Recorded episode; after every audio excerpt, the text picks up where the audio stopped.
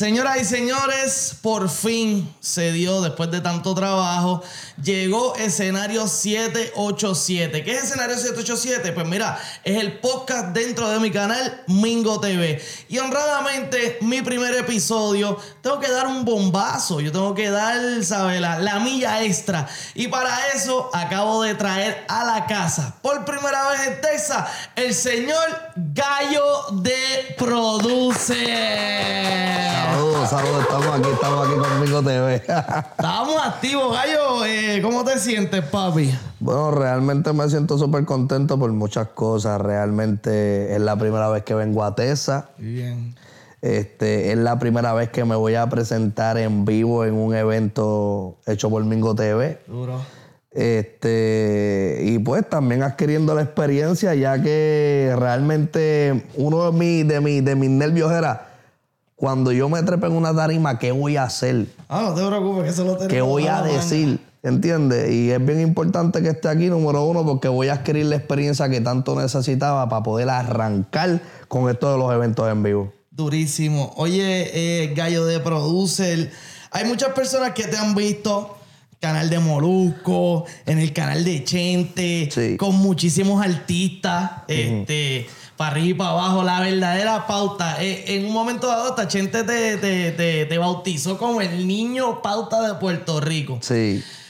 Pero eso lo sabemos, sabemos ya todo ese ámbito de la fama y que todo el mundo sabe quién es el gallo de producer. ¿De dónde salió este concepto de ser gallo de producer? En verdad, Gallo de Producer es un concepto que, como dije anteriormente, viene de hace 10 años atrás. Ok. Este, a mí me apodaron Gallo eh, porque mi abuelo apostaba a los gallos, le decían Rafi Gallo. Él me llevó para un torneo de baloncesto. El que, el que tenía el alto parlante cuando me pasaban la bola no sabía mi nombre. Eh, mira, gallo, el gallito con la bola. Y así fue que me apoderaron este, el gallo. ¿Qué pasa? Que cuando yo me metí para esto de la música, como yo no tenía quien me grabara, quien me produciera, quien me mezclara, este, realmente económicamente yo no tenía mucho dinero, ¿entiendes? Para, ocupar el tiempo y el espacio de una persona que cobra por, por, por su labor. Yo dije, bueno, pues yo me voy a tener que meter a ser mi propio ingeniero, mi propio productor. ¿Entiendes? Y de ahí artísticamente surgió el gallo de producer. Y ahora, gallo de producer, obviamente se ha probado con muchísimos artistas. Sí. En muchísimos estudios respetados. He Claro. visto trabajando con Pichiboy Scary, que son, ¿sabes? OGs, como diría la del americano, eh, ¿sabes? Leyendas en el género. Lleva muchísimos Sí. años trabajando.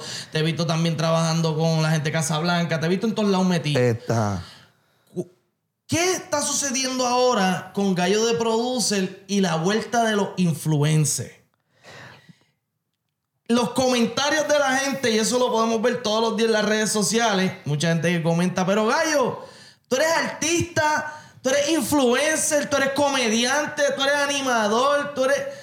¿Qué tú le di? ¿Qué, qué tú contestas? Bueno, realmente yo soy un tipo bien versátil. Yo creo que la gente sepa que Gallo de Producer eh, sabe grabar, grabo artista.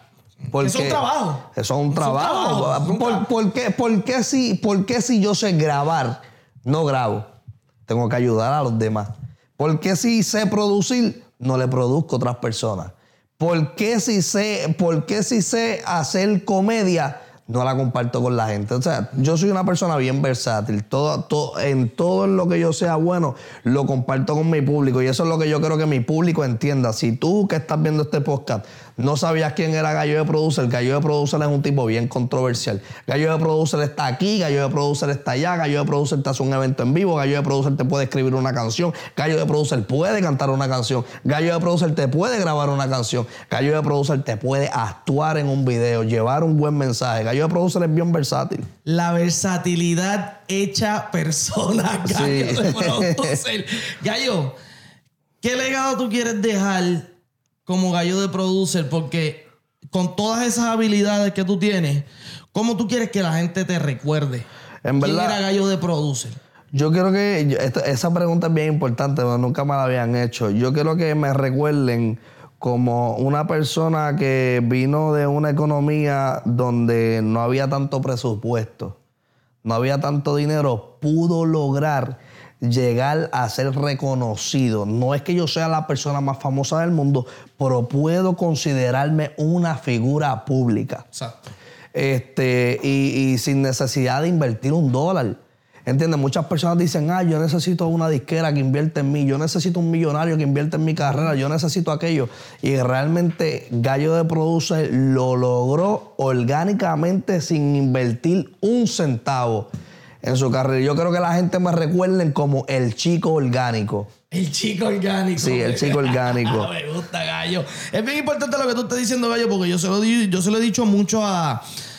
Yo se lo he dicho mucho a las personas que están tratando de ser alguien en el género. Me, pi- me piden mucho consejo, como yo sé que a ti te piden muchos consejos. Yo les digo, yo pienso, en mi opinión, pienso que muchos artistas pierden más el tiempo buscando una persona que le invierta capital, que le invierta dinero a su carrera, que realmente invertir el conocimiento para poder desarrollar tu carrera. Exacto. Y eso fue lo que tú hiciste. Tú, tú por 10 años te pusiste a producir, te pusiste a hacer, ¿sabes? Lo que tenías que hacer, pero invertiste en conocimiento. Exacto, adquirí, adquirí la experiencia necesaria y hace 10 años empezamos, éramos un grupito, estaba, entre ellos estaba Noriel, Ok. Gallo de Producer y otras amistades más que al son de hoy no son reconocidas como yo y Noriel, pero sí son personas que empezaron con nosotros desde un comienzo y ayer, inclusivamente ayer, estuve una conversación con uno de los de ese grupo porque ya lleva 10 años cantando y nunca había sacado un tema.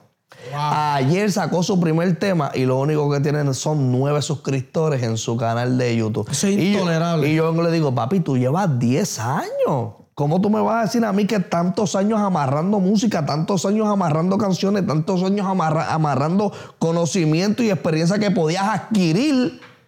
Y ahora es que tú vienes a sacar un tema. Y él viene y me dice, contramano, realmente tú fuiste mi motivación.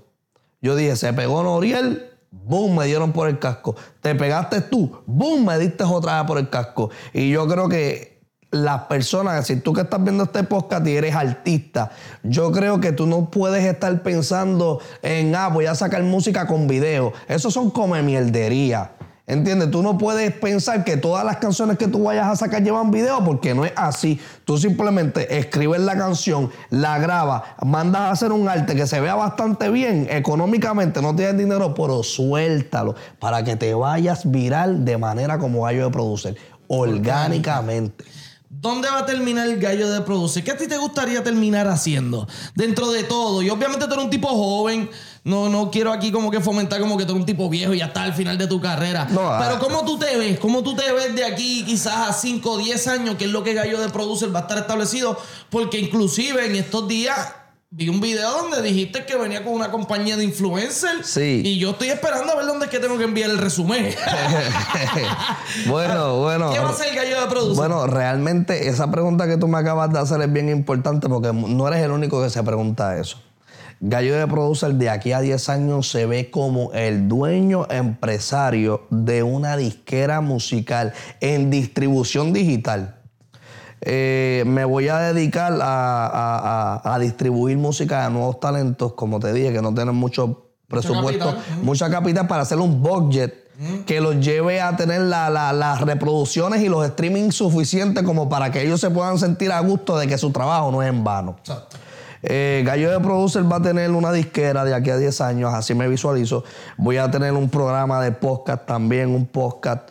Eh, me visualizo como uno de los organizadores principales de esto de los eventos de los influencers que ya estamos y los que están por llegar porque realmente ahora nosotros implantamos una moda de que todo el mundo ya no quiere ser solamente cantante. Sí. Ahora también quieren Sí. haber influencers. So, Mira, Arcángel que sacó, sacó un podcast y le está yendo súper bien. Y creo que lo trabajaron excelente. Exacto, el Arcángel sacó un podcast y como puedes ver, está un poco mucho más influencer que solamente artista, como lo que es el Lito, del dúo Lito y Polaco, que también está haciendo su contenido influencer en cuanto a los videos, porque ser influencer es una manera de llevar. ¿Qué el- significa? ¿Qué significa para ti la palabra influencer? Pues mira, pues, Porque pa- hay muchas personas que tienen significado de eso y, yo tengo mi significado de eso. Sí, O sea, yo- sí, todo hay- el mundo yo creo que piensa diferente. hay mucho significado de lo que es la palabra influencer, pero yo creo que influencer es tú influenciar a los demás a que piensen como tú piensas. Ok.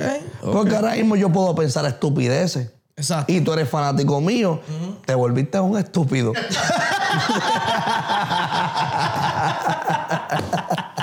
¿Entiendes? Te entiendo, te entiendo. ¿Entiendes? ¿Y cómo es posible que entonces Gallo, porque yo lo he visto, lo he visto con estos dos ojos, hay personas allá afuera que se pasan haciendo estupideces y se ya autoproclaman ellos mismos influencers. Te darte un ejemplo.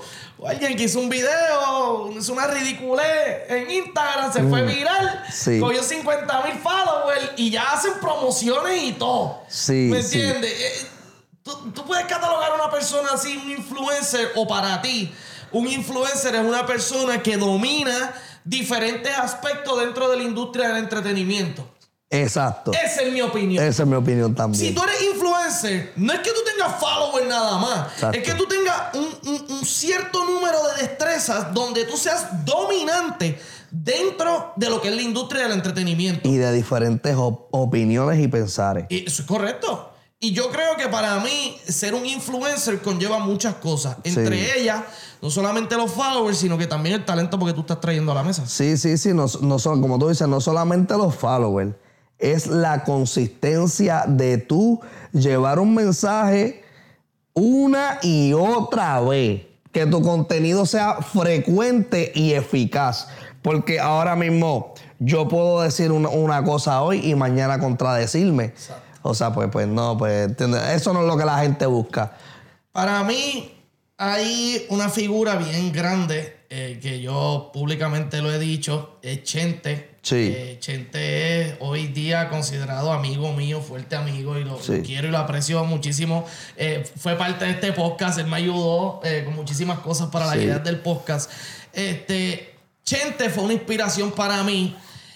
Para Gallo de Producer, hubo, hubo una figura, sabemos que entraste en una polémica hace un tiempo atrás por la figura de Guilito. No, me- no quiero entrar en ese tema de Guilito, pero hubo una figura o fue Guilito tu inspiración para convertirte en gallo de producer, el que conocemos hoy día. En verdad, realmente fueron dos personas. ¿Quién es? Número uno, mi pana Gilito y Chenti Irach. Duro. Eso fueron, Duro. fueron, fueron Qué ellos duro. dos. Mira, no sabía ese detalle, pero te voy a decir algo. Yo trabajaba con el difunto, el difunto Guilito en el 8 de Blanco. Y Sí. es una persona, era una- en ese momento yo no estaba en nada del entretenimiento. Y Guilito era una persona súper, pero súper cool, súper cool. Y yo, yo en ese entonces eh, consumí el contenido de ellos en YouTube. Había muchísimos más, pero entre ellos estaba Chente y Guilito porque hablaban malo. Sí. Y entonces yo me identificaba con eso. Y mi mamá, pues, tú sabes, en esa época uno con, qué sé yo, 14, 15 años, Sí, 16 sí, años, sí. las mamás de uno no, no estaban para escuchar esa vuelta. Pero mucho tiempo después salieron a reducir que la gente los aceptó. Eso significa que, ¿sabes? Hoy en día no es necesario tú cohibirte en hablar malo, gallo de producer. No, no. No. te baja, no te, no te, las compañías no tienen miedo de hablarte. no, tú sabes por qué, tú sabes por qué, Mingo. ¿Por qué? Hasta las personas más millonarias hablan malo. Y yo las he visto. Porque yo trabajé eh, a domicilio lavando carros en, en las mansiones más grandes de Puerto Rico. Te estoy hablando de los paseos de Cupey, las mansiones de Cagua. Y, las, y esos doctores, fiscales, abogados llegaban hablando malo. ¡Ah, esto, otro! Y yo digo, coño, todo el Cuello mundo blanco, habla malo, blanco. todo el mundo habla malo. ¿Qué pasa? Que cuando tú hablas malo, en el momento en el que tienes que hablar malo, porque últimamente han estado por ahí imitándome. y hablan malo que tú los escuchas y dices, uy, ¿qué fue oye eso? No se escucha natural. No se escucha natural. Cuando tú estás hablando de algo que, que- que te, que te sale decir la palabra mala porque te salió bien natural, no se oye mal, sino que la gente como que, coño, dio en el clavo, ajá, vamos a reírnos de esto. ¿Entiendes? So que de- eh, a- yo encuentro que no es malo hablar malo, sí, lo que es malo es hablar malo por hablar malo. Gallo de Producer, estamos en tiempo de elecciones y te he visto que no, no, no he visto ninguna reacción tuya. ¿Eres, ¿Eres fan de la política o eres de esos que no le importa? O luego de lo que pasó en Puerto Rico, porque resides en Puerto Rico, luego de María y de Ricky Rosselló y el revolú del verano pasado, del año pasado, Gallo de Producer, no se involucre en la política porque no quiere o, o no se involucre en la política porque no quiere ser identificado de esa manera. Porque yo creo que si eres influencer y en una, en una campaña tan importante que han llevado otros artistas para que los jóvenes salgan a votar, porque Gallo no ha incitado a que voten por un partido, no, para que salgan a votar y a participar. ¿Qué está pasando ahí? Mira, realmente eh, las preguntas que tú haces son las mejores que me han hecho, realmente. Estamos activos, gracias. Escucha, mira, Mingo, hay cosas que yo respeto mucho. El dinero y el poder. Yo creo que tú no me vas a oír hablando mal de ningún bichote. Tú no me vas a oír hablando mal de los tiradores ni los gatilleros. Porque si yo jodo con esa gente, me puedo morir mañana. Pero ¿quieres que te diga algo? Si jodo con el gobierno, También, también pueda que me muera. ¿Entiendes lo que te digo? te entiendo. Real. Hay muchos influencers que jodieron con el gobierno. Y hay muchos influencers que han muerto. Dicen que fue por esto, dicen que fue por aquello. Pero yo sé que aquí So, tú estás diciendo que en PR hay par de gente que han picoteado sí, por sí. meterse en esa vuelta del gobierno. Sí, sí, sí, sí, sí. Y realmente yo creo que yo con esa gente de la política no puedo joder, porque realmente tienen mucho dinero y poder. Te entiendo. Entonces vienen esa gente, contratan a dos o tres gatilleros y dicen, "Eh, ¿tú ves este tipo? Sí, gallo de producer. Dale el dedo. No, bacho, mano, a gallo, bacho. Vale el dedo. Y por la plata baila el mono. Y yo creo, y yo creo que yo digo, yo, yo sé dónde joder y dónde no joder. Yo prefiero hablar de mis cosas de la vida, yo prefiero hablar de, de- de cosas que le pasan a cualquier ser humano. Y hablando de eso, porque hay muchas personas que piensan que Gallo de Producer en las redes sociales es un tipo bien mal hablado, bien volátil. Mira, a mí me encanta decirlo y lo he dicho a varias personas, la disciplina de Gallo en su trabajo es envidiable. Sí. Dentro de todo este mal social, Gallo de Produce, porque vivimos en una sociedad bien, bien mal dañada, poco educada. Vivimos Sí. ahora mismo en una sociedad bien, bien, bien arrogante. Gallo de Producer, si Gallo de Producer pudiera quitar un mal social, un mal social, tuviera el poder de quitar un mal social, ¿cuál sería? Las redes sociales. ¿Por qué? Si es lo que te da para vivir. Sí, pero si me dieran a escoger, lo haría. ¿Sabes por- ¿cómo? ¿Tú sabes por qué? Porque este, en las redes sociales se ve tanta pornografía, Sí. pero pura pornografía. Yo tengo una hija de, va para 10 años ya, y tiene Facebook. Yo no tengo el alcance de poder estar con ella al lado para ver lo que ella está viendo. Pero ella tiene amistad, ella tiene a su tía, tiene a sus primas, tiene a sus tíos, y los tíos se les olvidan que hay una nena de 10 años siguiéndolo y cogieron y publicaron un meme donde hay mensajes subliminales Eso es cierto. y muchas cosas. Y realmente no tan solo por el doble sentido que tienen las redes sociales, es por el uso tan vicioso y constante que la gente tiende a usar su celular y olvidan ir al parque, olvidan pasear al perro, olvidan ir al cine. Han olvidado tantas culturas. Imagínate, hay tantas compañías que se han ido a la quiebra por culpa de la tecnología, que si yo pudiese darle para atrás al tiempo o me darían en este preciso momento la oportunidad de eliminar algo que joda eh, la vida humana, sería el Internet. Realmente. Gracias por esas palabras. Eso fue una contestación de campeón. Sí, papá. Dejaste, me dejaste sorprendido con esa contestación, Gallo de Producer. Eh, Gallo de Producer, gracias por el espacio, mi pana. Bien. Yo sé que tú atiendes eh, much- muchísimas otras personas, pero yo sé específicamente, porque estoy trabajando a la mano contigo, yo sé que tú atiendes mucho los nuevos talentos Sí. les hace mucho caso a los nuevos talentos. Sí. Y los ayuda. Yo he visto que los ayuda, yo los he visto que los invita a tu estudio. Si tienen el talento, les ofrece las herramientas que necesitan. Sí. Yo te voy a dejar la cámara para que tú le mires a la cara a todos estos chamaquitos que están tratando de empezar y por una excusa u otra se meten el pie ellos mismos. ¿Qué tú tienes que decirle como gallo de producer a esta gente que están comiéndose la mierda con un talento cabrón en la calle? Ok, mira, quiero dejarles saber algo a todas estas personas que tienen buen talento y que se pasan en juntilla y se tiran la mala entre ellos mismos. Yo creo, yo creo que en la unión está la fuerza. Pero tienen que empezar a respetar tanto como su talento como el talento de los demás. ¿Sabes por qué? Porque a la que tú le hagas daño a una persona, la vida tarde o temprano te la va a cobrar. Y te lo estoy diciendo yo, que en el principio nosotros éramos un grupito, como dije al principio, que estaba Noriel, que estaba todo el mundo, y a la única persona que yo no le veía visión y futuro era a Noriel.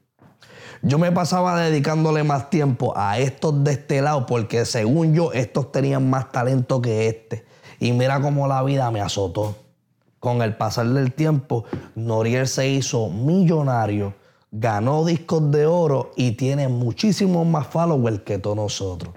Así que con esa experiencia que yo viví en mi vida, quiero aconsejarte a ti de que respetes tu talento y respetes el talento de los demás, porque tú sabes en dónde estás hoy, pero no sabes en dónde puedes estar mañana. Esto ha sido Escenario 787, el primer episodio. Llévatelo.